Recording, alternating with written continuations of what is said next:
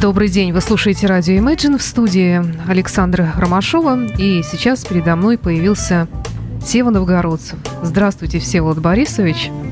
Здравствуйте, господа. Я, знаете, как вас представила сегодня в эфире, что вы сегодня будете у нас? Я сказала, что Сева Новгородцев, и все. Если нужно объяснять, то не нужно объяснять, мне кажется. Вы согласны? Тот, кто вас знает, тому не нужно объяснять, кто это и зачем он у нас. Склонен согласиться. Но если кому-то нужно объяснять, хотя, оказывается, есть и такие, к моему изумлению. Ну, я начну, наверное, с комплиментов, потому что я считаю вас своим учителем. Я была маленькая еще, когда даже не предполагала, что буду работать на радио когда-то. Естественно, слушала ваши программы, пробиваясь через этот шум. И потом как-то мы с вами встретились, вы приезжали к нам на Радио Рокс, и потом, я помню, была презентация вашего журнала тоже, как-то я даже автограф где-то у вас сохранился ваш. А когда я уже начала работать на радио, я помню, что я даже слушала ваши программы как-то, и некоторые фразы записывала, старалась перенять интонации. Я думаю, что я не одна такая в радиоэфире. Э, так что спасибо вам просто за то, что вы есть. Ну вот я начала с такого обширного комплимента, просто не могла не сказать этого. Э, в общем, считаю вас своим учителем. Ну и, и знаю, что вы приехали в Санкт-Петербург по случаю съемок канадского фильма о визите Бенни Гудмана в Санкт-Петербург. Вы уже побывали здесь в филармонии джазовой музыки у Давида Голощекина. И что это было за событие, почему про это снимают фильм? Ну, визит Бенни Гудмана в Советский Союз был джазово-политическим мероприятием, потому что инспирировано это было отчасти о правительствами обеих стран. Советский Союз посылал в Америку тогда проверенный товар, большой театр, балет, там оркестр, певцов. А американцы предлагали разное, ну, Америка джазом богата, поэтому они предлагали, скажем, Луи Армстронга. Но наши забоялись, потому что Луи тут смел бы всех к чертовой бабушке. В конце концов, удалось согласиться на кандидатуре Бенни Гудмана, потому что американцы убедили российскую сторону, что Бенни Гудман на кларнете не только джаз играет, он еще играет Моцарта и регулярно в этом упражняется. Но раз человек играет классику, то его можно уже сюда допустить. И это было гигантское мероприятие, потому что Бенни Гудман объехал, не знаю, там с десяток или 15 городов Советского Союза, дал кучу концертов. Все это, конечно, курировалось посольством. Сейчас мы из архивов знаем, что посольские американские подробные депеши посылали в Госдепартамент каждый день, с кем встречались, кого видели и так далее. Но речь идет, собственно, не об официальной стороне, а о том, что просочилось между глыб. Потому что ночью, в один из дней после концерта, местные здесь энтузиасты, Юрий Вихарев в частности, и всякие там организаторы. И был один человек из университета, который потом за это пострадал, его уволили и отчислили из всех возможных должностей и курсов.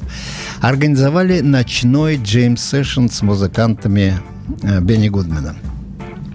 Надо сказать, что Бенни Гудман ехал как бы в ореоле прошлой своей славы. Потому что он блистал в 30-е и 40-е годы, а речь идет о 62-м годе. Так что Бенни Гудман приехал с музыкантами, которые его стилю, условно говоря, совершенно уже не соответствовали. Это были люди следующей джазовой волны. Альтис Фил Вудс, там всякие Зуд Симс и прочая публика.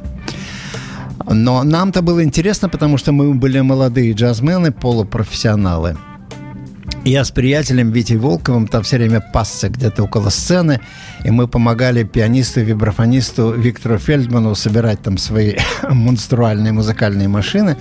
И так вот как-то задружились, и тогда кто-то нам шепнул, что ночью будет джем сессион.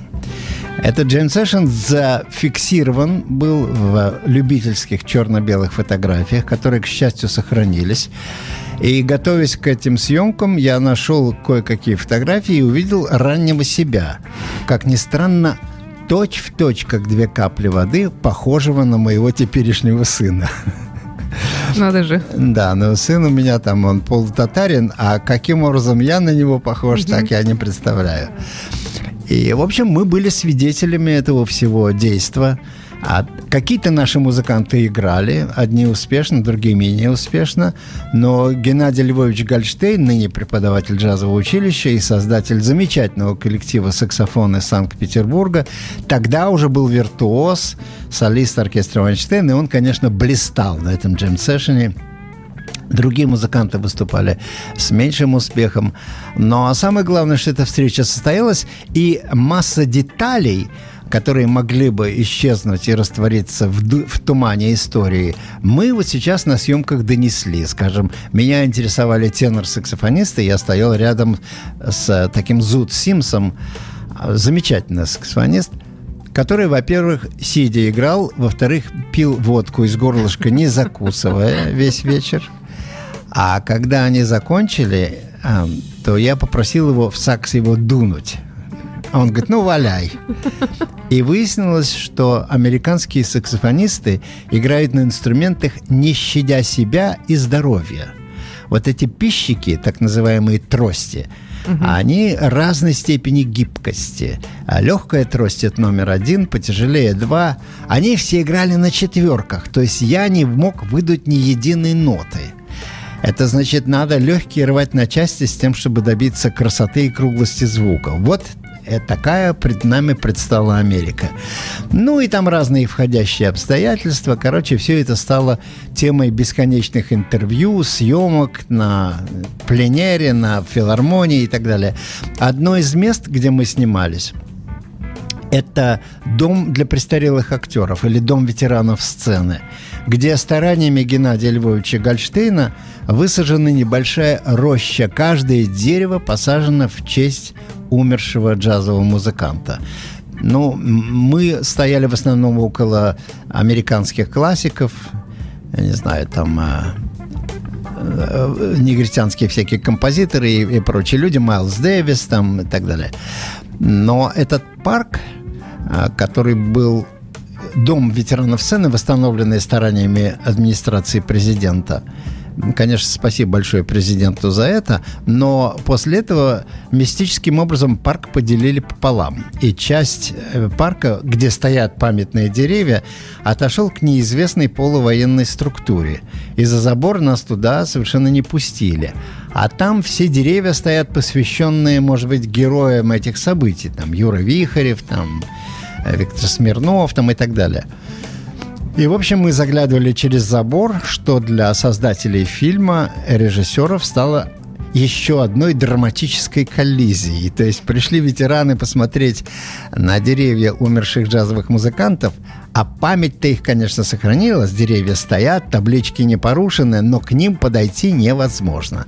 И вот вокруг получения разрешения для доступа к этим деревьям. Там тоже целая была драма, которая кончилась не тем, ничем. Какие-то полковники, э, имен их называть не буду, я, честно говоря, их и не знаю, сказали свое твердое военное «нет». Я слушаю вас, ваш голос и понимаю, что он у меня уносит куда-то вот в те времена, когда нужно было пробиваться, чтобы его еще услышать. И э, я знаю, что два года назад вы прекратили работу на радио. Но это не я прекратил работу это на радио, это радио, радио прекратило, прекратило само по себе. А дело в том, что в свое время было принято стратегическое решение на каком-то уровне BBC для меня недоступным, что будущее за цифровой технологией. Да и что надо переходить на онлайн, а в онлайне длинные передачи слушать как будто бы никто не будет. Ну, в общем, Сложно кто мы такие, чтобы сказать. спорить со стратегами? В результате постепенно все радио свернули, и последняя радиопередача, по-моему, была, она называлась «Пятый этаж», в общем, прекратил существование вот этой весной. То есть радио на BBC больше нет никакого. Есть кое-какие звуковые подкасты, но кто их слушает и скачивает, я не знаю, потому что весь этот онлайн-бизнес, он по природе своей выстроен в активном режиме. То есть слушателю надо, а, иметь компьютер или там мобильное устройство, б, активно выйти на сайт, и в, активно искать тот материал. В то время как природа радио выливает на слушателя постоянный ушат новостей, музыки и прочего, который выбирать и искать не нужно – Ты просто находишься в этой струе, вот как я предполагаю, слушатели наши радио Imagine находятся в расслабленном положении на диване или с кружечкой пива на санцепёке, а им предлагают все время что-то новое. Вот, как я понимаю, до меня был американский виртуоз, Тут мы сейчас да, вспоминаем, да, да. 60-е годы и так далее. То есть слушатель переносится из одного пласта в другой безо всяких усилий. И в этом прелесть и сила радио. Потому что радио ведет, слушатель идет за ним в кельваторной колонне. Ну вот, к сожалению, сегодня такая дата, 29 июня, 6 лет назад, и Радио Рокс прекратила, откуда мы все родом, собственно, свое вещание. У нас отняли частоту, но вот теперь мы ушли тоже в просторы интернета. Вот, и здесь развиваемся, и для нас это открыло, с одной стороны, наверное, может быть, часть аудитории мы какой-то потеряли, но с другой стороны, мы открыли для себя другую аудиторию, новую, Э, которая не имеет границ э, для слушания и, и множество других возможностей. Но все равно радио это радио, я уже много лет спорю с разными людьми о том, что э, я вот вспоминаю, как, как ко мне как-то подошел один из моих начальников, ну придумай что-нибудь новое. А я про себя думаю, а что можно нового придумать? Музыка, речь, музыка, речь. Ну что еще? Что? Ну, можно кошку посадить, она будет мяукать. Да. Можно какой-то там звук самолета. Ну что, что, что еще можно придумать на радио? Вот как вы думаете? Ну, я сам продолжаю оставаться активным радиослушателем, угу. только приемника теперь из педола у меня нет. Я все слушаю на своем мобильном мобильном телефоне. Да. Есть такое приложение TuneIn, в котором да. я уверен, вы тоже, тоже участвуете. Конечно. А у меня есть целый ряд своих станций, которые я врубаю, проснувшись только с утра. Английское радио 4 для интеллигенции, еврейское, израильское радио Река, а, э, радио 4 Экстра, где передают драму и всякие такие штуки. Конечно, Эхо Москвы, Свобода и все прочее. У меня есть даже, по секрету вам скажу, военно-пропагандистское радио «Звезда», которое у меня иногда берет да, интервью. Я поэтому иногда их тоже слушаю. А, у меня, например, в коллекции есть неизвестное никому джазовое радио Университета штата Вайоминг. То есть об этой станции, может быть, знает 20 студентов и я, живущий на другом конце мира. Поэтому я уверен, что у вашего радио Imagine при правильном подаче материала и при душевном сердечном отношении к делу аудитория будет постоянно расти. Самое главное, что настроиться на любимую радиостанцию нужно одно движение указательного пальца. Да, да. А еще такой вопрос э, про радио, вот про э, то, что вы перестали, вернее, с вами, радио перестало работать с вами, а есть ли жизнь после радио?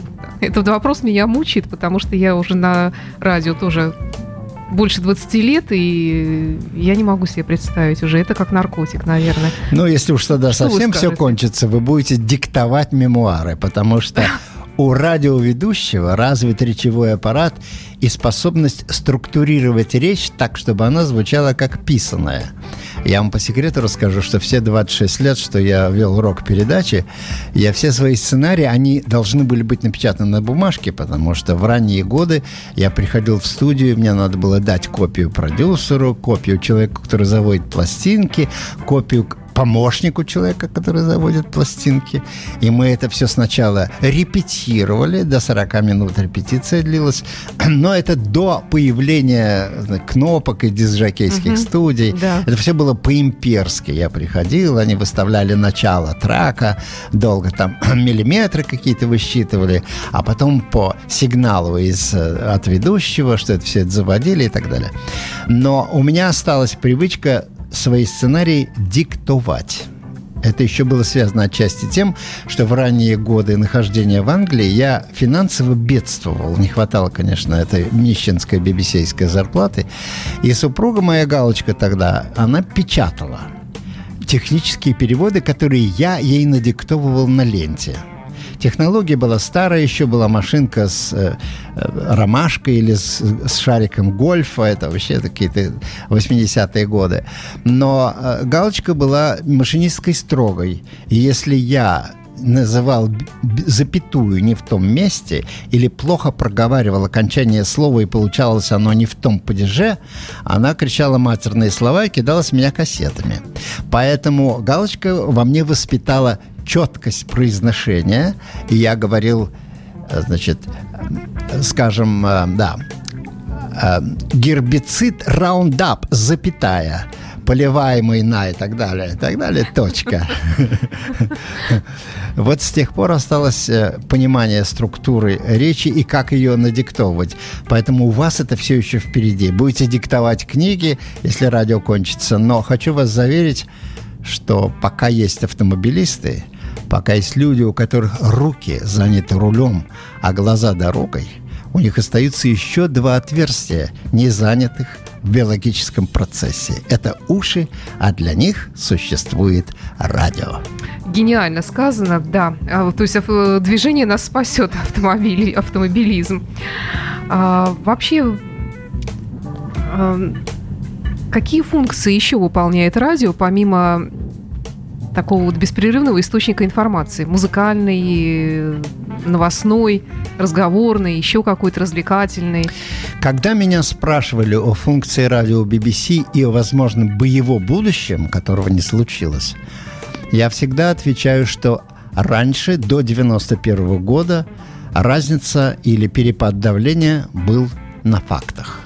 BBC предоставляла проверенные факты, которым можно было верить, а не идеологически иде... окрашенные тут выдумки разных там идеологов. Но после 91 года, когда пресса в России стала свободной или свободнее, у BBC исчез а, вот этот единственный как бы патент, выданный им на информацию. Другими словами, эксклюзивности у BBC на факты не стало. Тем более, что с развитием интернета новость является новостью только 30 секунд. После этого ее все перепечатывают, и она уже как бы не новость. Да. Но в чем осталась разница? Разница осталась в стиле и в личности ведущих. Когда я включаю английское радио 4, на меня выливается полированная английская речь английских джентльменов или, по крайней мере, людей, закончивших университеты, прошедших или вышедших из хорошей семьи. И за всем этим стоит такая благость, что в этом потоке хочется находиться.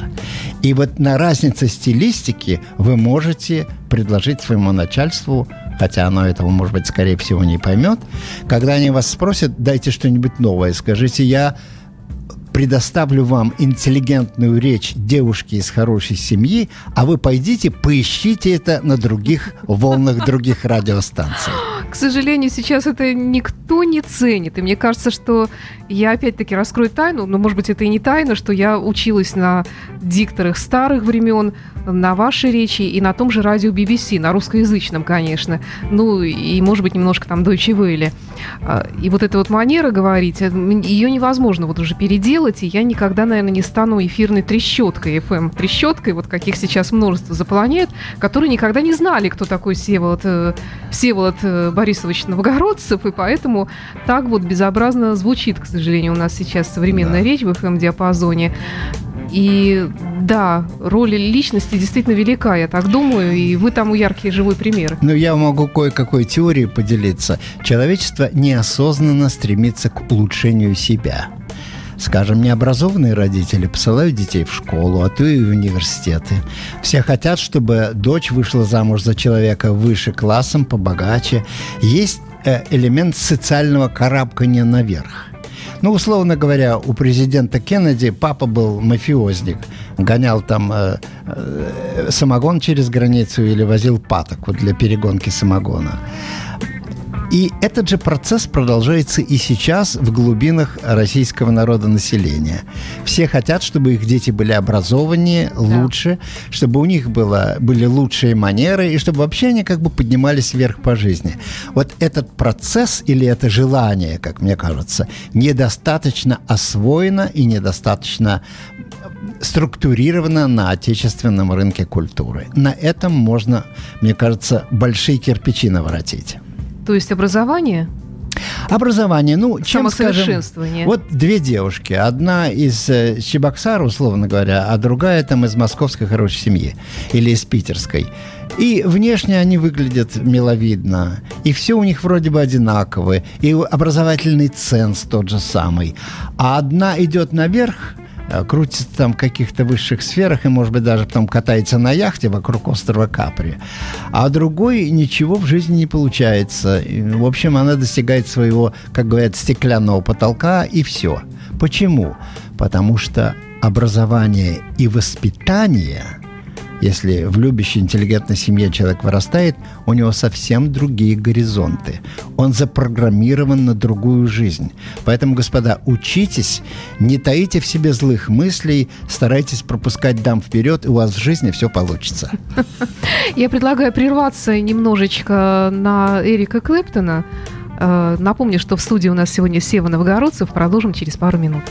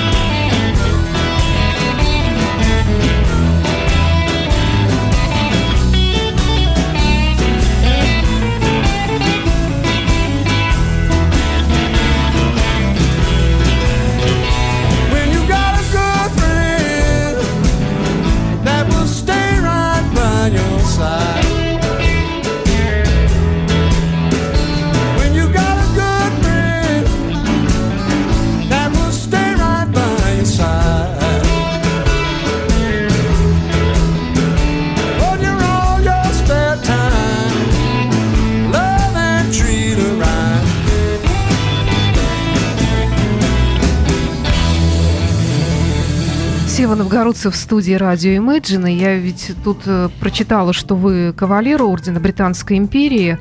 А что это означает? В общем, ничего не означает. Означает, что после своего имени в официальной переписке, если мне надо что-то от английских функционеров получить, я добавляю три буквы MBE, Member of the British Empire. Но орден – это не то, что поня- понимают э, русскоязычные ну, да, медаль люди. На груди да, такая, медаль, да. бляха, хотя она тоже есть, это серебряный крест. Но это орден как сообщество людей, скажем. Был орден рыцарей, там, такого вот креста, там, да. или да. Так вот это а, общество а, Британской империи, members of the British Empire. И когда ты вступаешь в это общество, они тебя кооптируют, то они тебе дают ордер, этот орден и так далее, и удостоверение. И из всех преимуществ социальных, которыми я могу пользоваться, это я имею доступ в капеллу собора Святого Павла, где я могу отправлять свои религиозные потребности. А туда остальных как бы все время не пускают. Но я там еще не был. Прошло уже с тех пор 12 лет.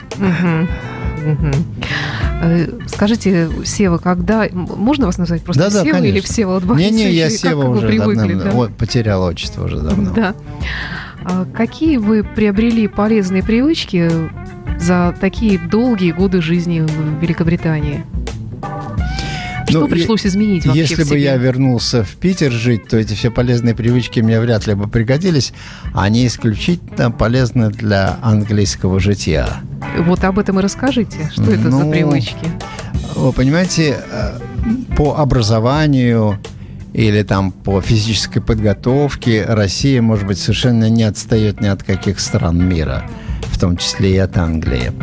Но по социальной чувствительности, по некоторым знаковым э, флажкам поведения, разница, конечно, в десятки лет, и неизвестно, этот провал будет когда-нибудь заполнен или нет. То есть культура наша на нуле. Ну, не знаю. Даже вот меня сегодня спросил, там я с фаном встречался, он говорит, а что это у вас там за Брексит все голосовали? Они что, хотят отделиться от других стран? Я говорю, нет. Просто достали а, румынские, польские и прочие водопроводчики, которые просто себя вести не умеют. Вот я сижу в метро, еду, сидит рафинированная английская девушка. Она воспитана там на тонких совершенно как усики принципах. Э, Так не встань, там э, а- а- раньше времени э, к еде не тянись, там и учтиво относить к этому, к тому пятому, десятому. Чем англичане очень строго наблюдают друг за другом. И поэтому там возникает такая нервозность, потому что облажаться перед соплеменником никак нельзя. Потому что попадешь совершенно в другой социальный класс. Понимаете? Вот. И сидит такая девушка, а напротив сидит какой-то восточноевропейский, я не говорю уж обязательно, что русский, может, он украинец или а, румын там, или какой-нибудь даже албанец. Сидит, нагло жрет бутерброд, чавкая. А в метро этого делать вообще нельзя. Едят только последние жлобы. И пялится на нее глазами, вот так вот, пожирает глазами. Она сидела долго терпела, потом уж на что англичане сдержанно и как бы верхнюю губу держат неподвижно, называется stiff upper lip. То есть она встала и сказала возмущенно «It's rude to look like this at me». То есть это грубо, это невоспитанно так смотреть на меня. И пересела на другое место. Но у нее, конечно, был культурный шок, и она, скорее всего, одна из тех, кто потом голосовали за Брексит. Потому что такую публику иметь рядом перед собой, ну, совершенно не нужно. Вы поймите, что люди выстраивали так называемое polite society, то есть вежливое общество, десятилетиями и столетиями. Они же прошли через все, через э, ограничения викторианского периода, через протестантские революции и так далее. У них там своих жертв сколько на это дело положено. И вдруг приезжает какой-то «Э, «А чё?» да, и начинает им это все и ломать. Конечно, они будут защищать свои культурные ценности. Конечно, они хотят продолжать оставаться в Polite Society, потому что у них футбольных хулиганов, условно говоря, и своих много. Там жлобов своих достаточно, да. Но страна держится за счет верхушки, не за счет низов. Понимаете, это антибольшевистский принцип. Страну вперед ведут люди, которые образованы, культурны и у которых горизонты выше и дальше. Они видят будущее. А за Брексит проголосовала провинция, которым надоели э, польские водопроводчики. Ну и сейчас хлебнут по полной там. Там ничего хорошего не предвидится. То есть, как я понимаю, что социальное расслоение в, в Англии оно было и оно есть. Оно никогда не кончалось. Оно никогда не кончалось, оно всегда существовало, и по этому поводу в основном написаны все классические пьесы, все телевизионные серии. Но вот мне на память приходит эпизод из телевизионной серии, когда молодая девушка, вполне, казалось бы, на вид интеллигентная, с хорошей речью, закончила Оксфорд или Кембридж, ну, в общем, почти аристократка, познакомилась с молодым человеком из высокой интеллигенции или, может быть, даже низкой аристократии, и у них роман, они собираются жениться. И вот ее приводит ее к родителям знакомиться. И вот момент, когда наступает чаепитие. И девушка, забывшись, видимо, или в эмоциональном порыве, допускает катастрофическую ошибку. Она в чайную чашку сначала наливает молоко. Это привычка рабочего класса. Аристократ добавляет молоко только после того, как заварка уже находится в чашке. И вот этот неосторожный жест вызывает немую сцену.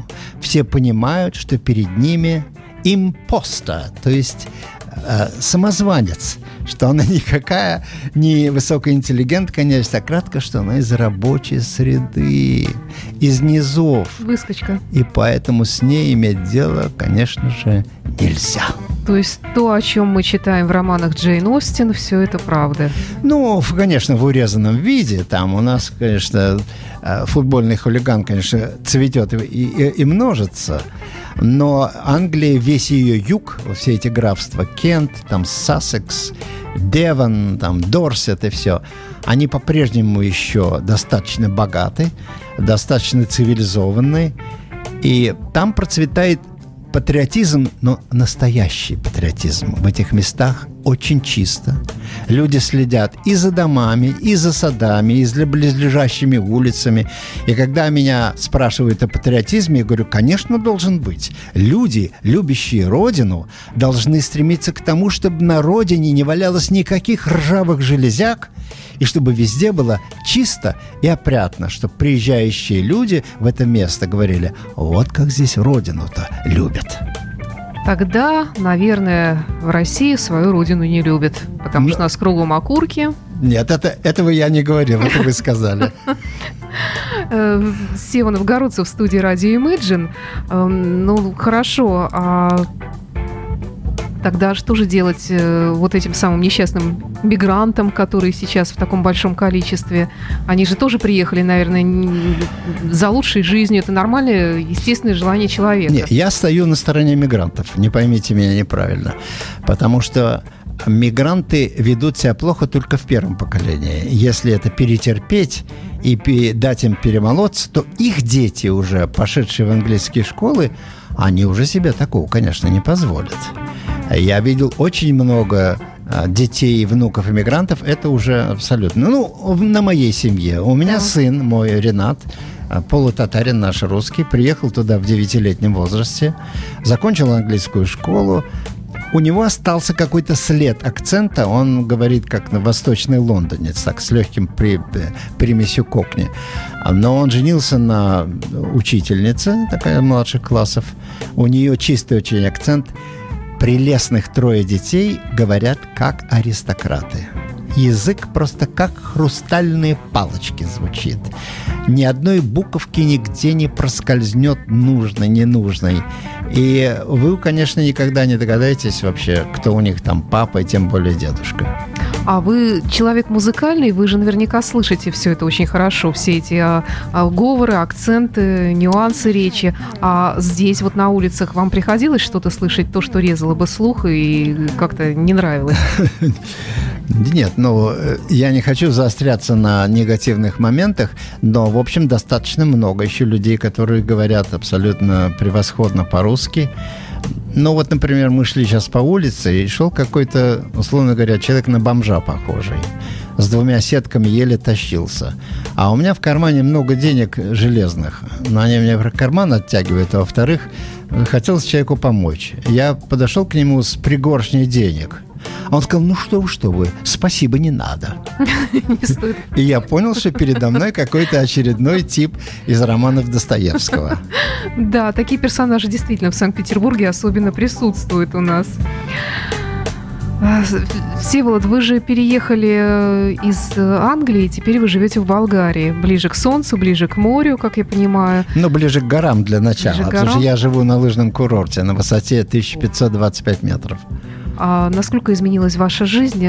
Вас теперь можно, наверное, назвать э, словом пенсионер. Ну, какой я пенсионер? Я все равно что-то работаю, делаю. Надо, во-первых, на жизнь зарабатывать, потому что пенсия английская, естественно, на все это дело не хватит, даже наполовину. Но самое главное, что изменилось? Я живу в экологически чистом месте, поскольку это заповедник. И место мы выбрали после того, как я увидел со спутника из Гугля огромный лесной массив, который простирается из Болгарии через горы в Грецию, и там дорог даже нет. Там еще места, где можно партизанскую войну начинать. Километров 200 нехоженного леса. Вот. А то место, где мы находимся, вполне культурное. Туда ведет прямо к дому блестящая асфальтовая дорога, но дорога не проездная. Она в тупике упирается в лыжный подъемник, к которому в лыжный сезон я за 900 метров подъезжаю на машине, одеваю лыжи и еду наверх. Так что чистый воздух, вода по качеству выше минеральной, потому что забор идет из горного ручья, а болгарские продукты всем известны. И мы живем среди людей э, со славянским языком, который, в общем, наполовину понятен, и старшее поколение понимает русский язык. Город, городок небольшой, мы не в городе, а от, в 6 километрах от него. Наш дом стоит отдельно, там среди гор и лесов, блестящий совершенно вид из огромного балкона. А поскольку супруга моя художник и дизайнер по костюмам, а я сам какими-то без конца своими проектами занимаюсь, то что-то пишу, то озвучиваю, то переписываюсь, то записываю, то играю. Кроме того, я музыкант-любитель по-прежнему, я играю на флейте там. Какие-то языки учу, ну, в общем, дня все равно не хватает, как и раньше. Но Разница в том, что в Англии ты, когда выйдешь на улицу, там толпы как бы слегка рассерженных людей, потому что Лондон перенаселен, и люди довольно нервные стали там то здесь практически никого нет.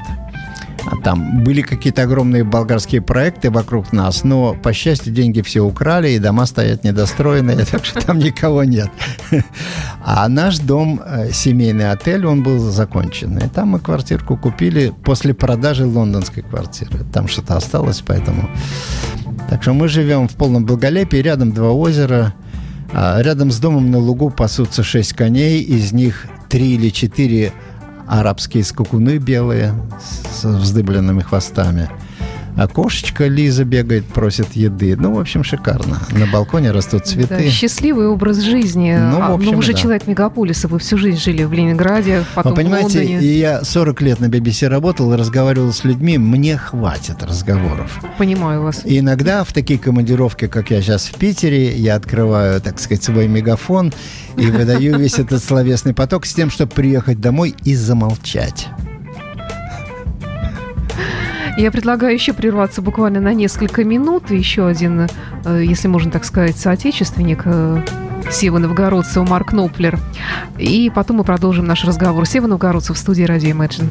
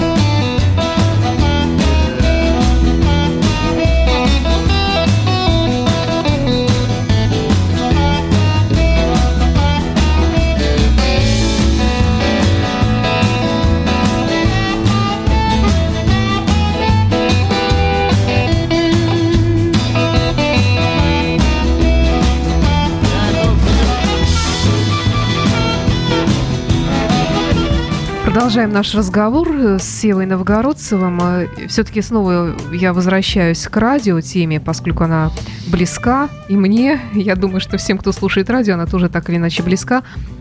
Э, вам когда-нибудь снились радиокошмарные сны? Практически каждый раз, когда съешь что-нибудь не то после шести вечера.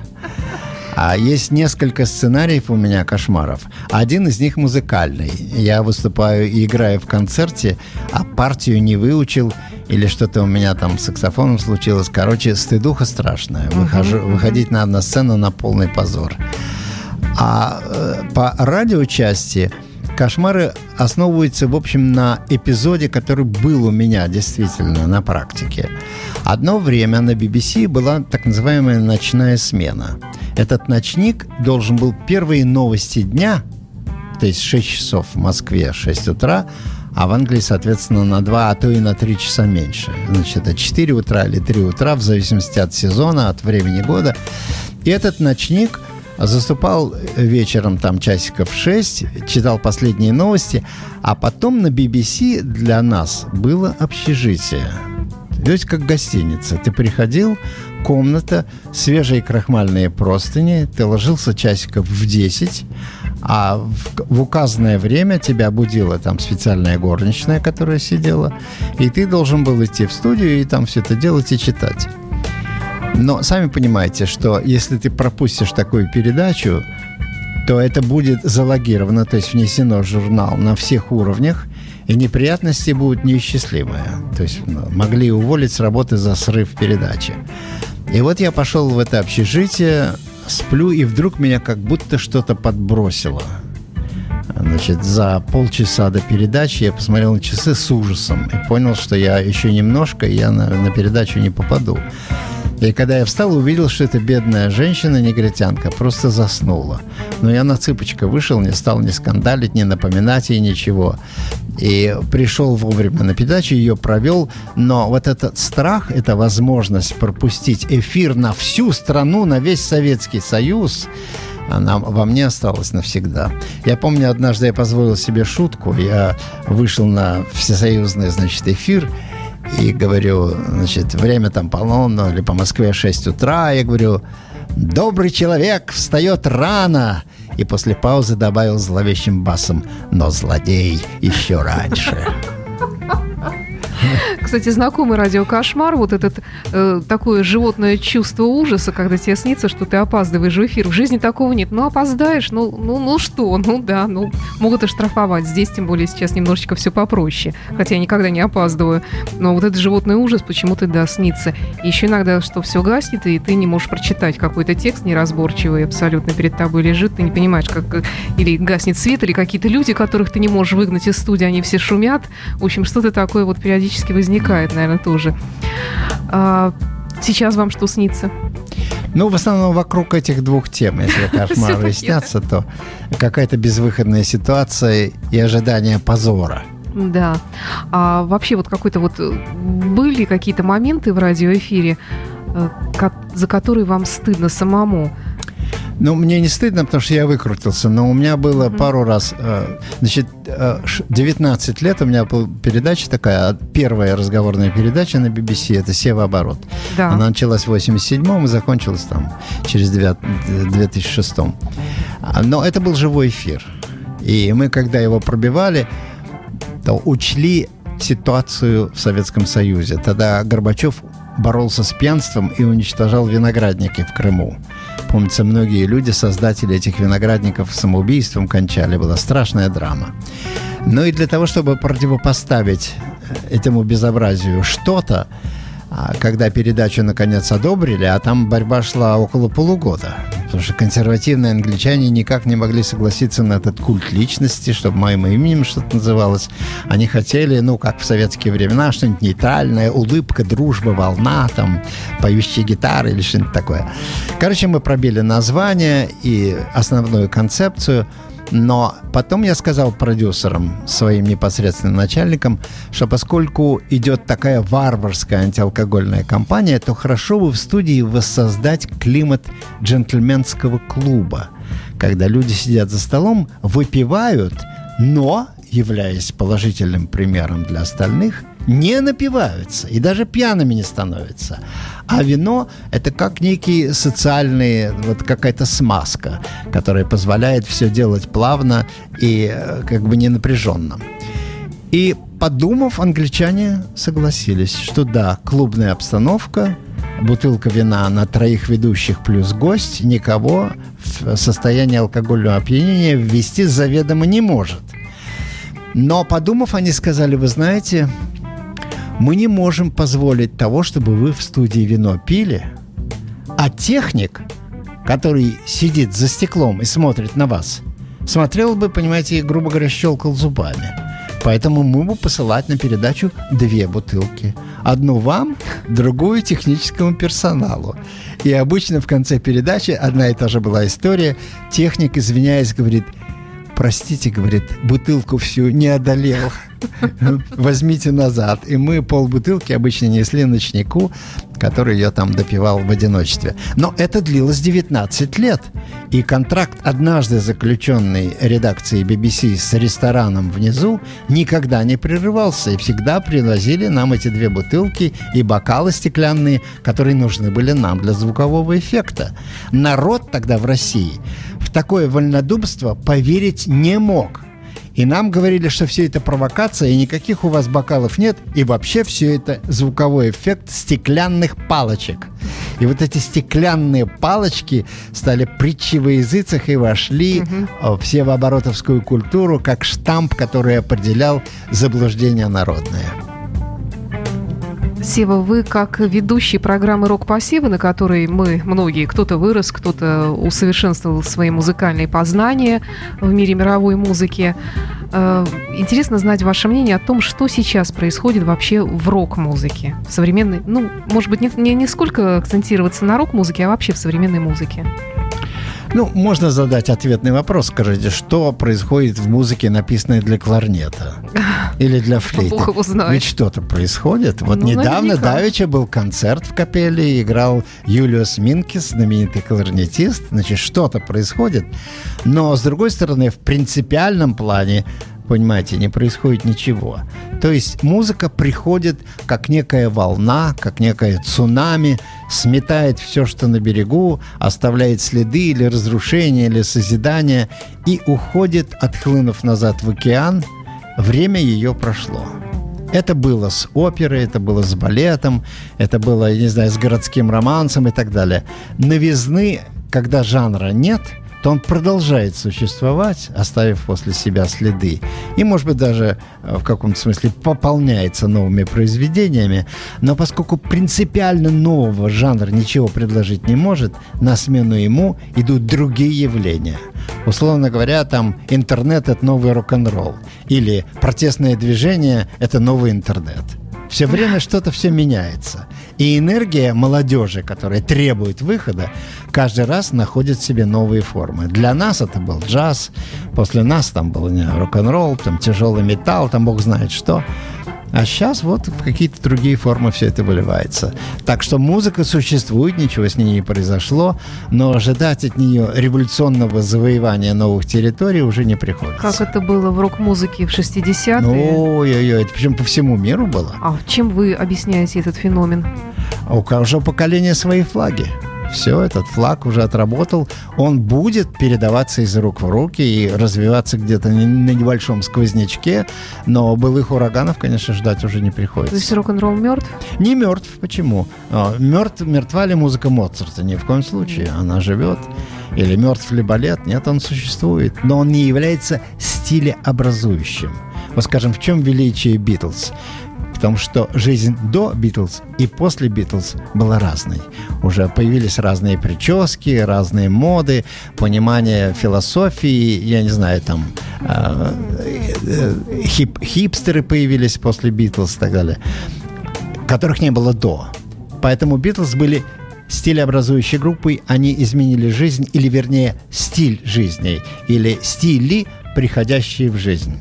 А сейчас стилеобразующего в рок-н-ролле, соответственно, ничего нет.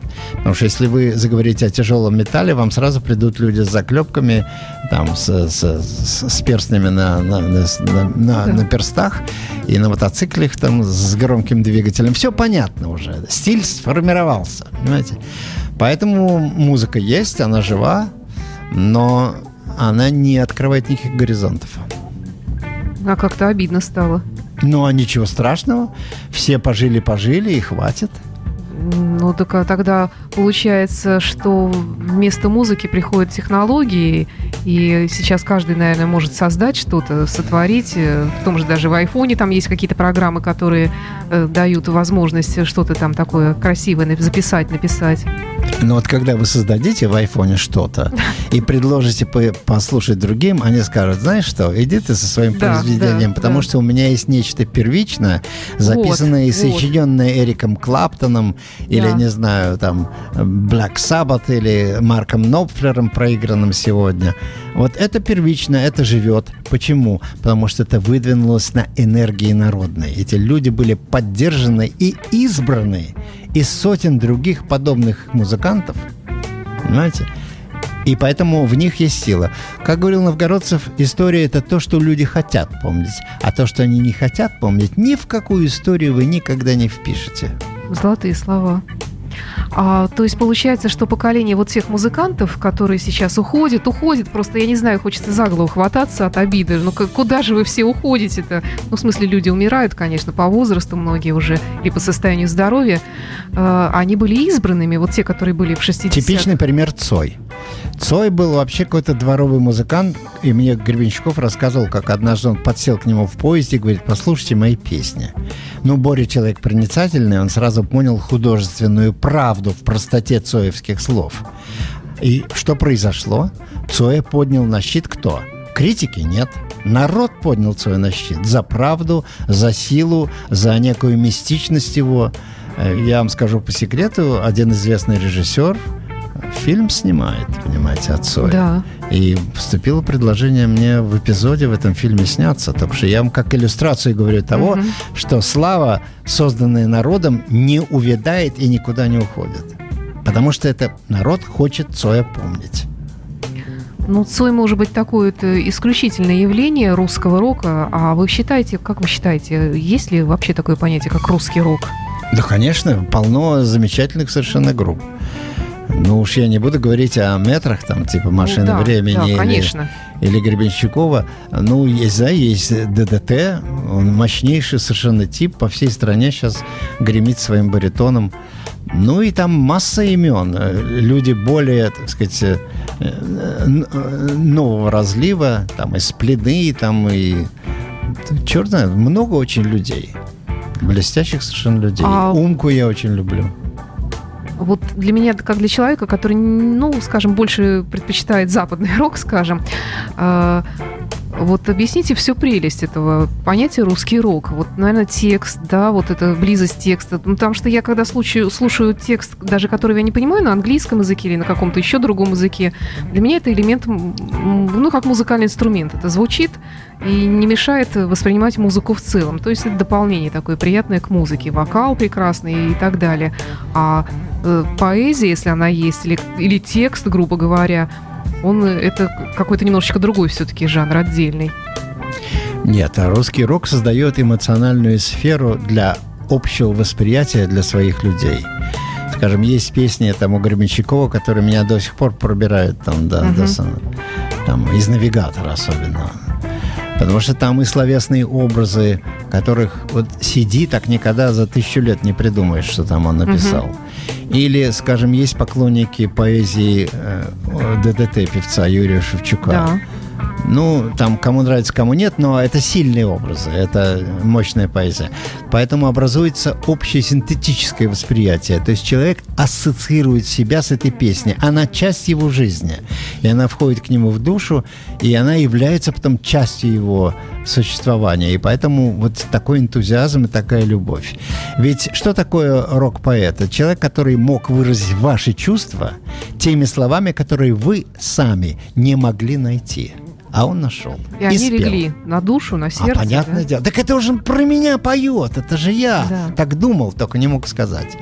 А вы правы совершенно, западный э, рок для нас существует как соло фагота, как, не знаю, прекрасные звуки флейты. Эстетически все это безупречно. Но поди-ка в Чебоксарах кого-нибудь особенно расшевели этим. Если это не запил на гитаре, если это не мощный металлический рок, то все эти изящества пролетят мимо как космическая ракета. А вы второй раз уже Чебоксары сегодня вспоминаете? Ну, у меня такие Сыктывкар, Чебоксары, это уже на гастролях я ездил, и я, я знаю, да, что это уже там конец. За этим земля обрывается в бездну. Точно? Ну да. Ну, сейчас, может быть, нет, но в мое время точно. Вот, к сожалению, время беседы заканчивается. Я хотела еще спросить вас, э, что вы читаете? А я читаю только а, литературу, обучающую меня. Недавно закончил 600-страничную книгу на английском языке, называется «Signature in the Cell». Это такой Стивен Майерс, философ науки, доказывает на 600 страницах, что исходя из генетического кода, из его строения, из структуры и возможного происхождения, конечно, никакой эволюции не только что не могло быть, но вся эволюционная теория, которая нас пичкают с детства, глубоко ненаучное явление, и эту всю феню надо забывать как можно скорее. Они стоят, эти авторы, это Американский институт разумного замысла, там работают только ученые, только кандидаты и доктора наук, их там больше 600 человек. Даже есть один русский ученый какой-то, эндокринолог, которого я хотел бы когда-нибудь выловить с ним поговорить. Но это нарождающееся учение глубоко научное, ничего там креационистского или библейского нет. Они абсолютно отрешены от библейских цитат. Они глубоко на научной основе доказывают следующее слово в науке. Их гнобят в Америке со страшной силой, потому что они выступают против научного истаблишмента, захватившего все кафедры на всех университетах страны, но они медленно, но верно пробивают себе дорогу. Я вот на их стороне. Слушайте, как интересно. А я еще задам вам такой вопрос вопрос, который вам в Англии наверняка не посчитали бы неприличным, но мы в России. А вы верующий человек? Конечно, как же. Крещен в Италии в 78 году. Я знаю, что протестант. Ну, это не имеет значения. Я уже в церковь никакую не хожу, и как бы крещение – это просто открытие двери. А не нужно религиозной принадлежности придавать э, лишнюю важность. Ну, условно говоря, зайдя в православную церковь, я перекрещусь, понятно, что... А, но не принадлежу ни к одной конфессии, камелавок не ношу и кадилом не машу.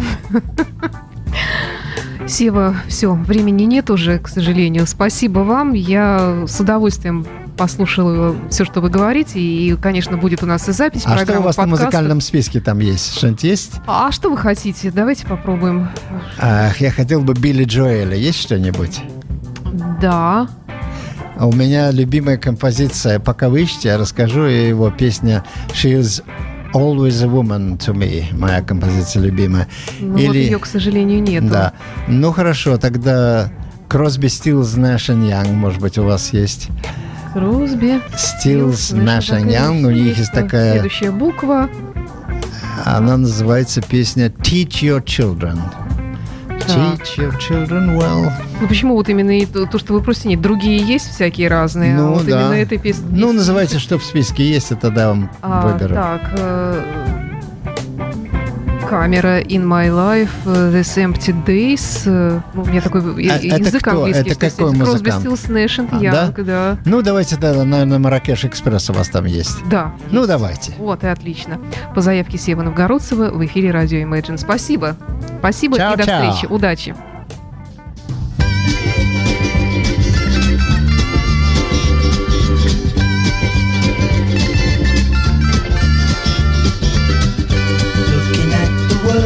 Sunset in your eyes.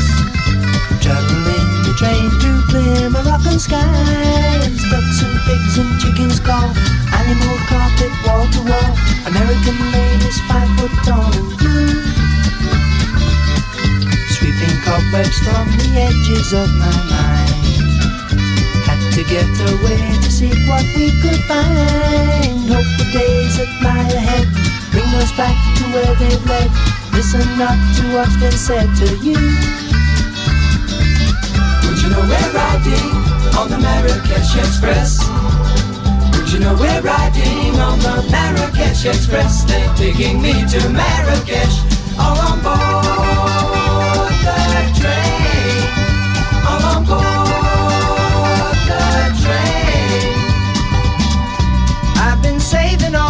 money just to take you there. I smell the garden in your hair. Take the train to Casablanca, going south. Blowing smoke rings from the corners of my, my, my, my, my mouth. Gold buttons hang in the air. Charming cobras in the square. Striped your leathers we can wear at home. Well, let me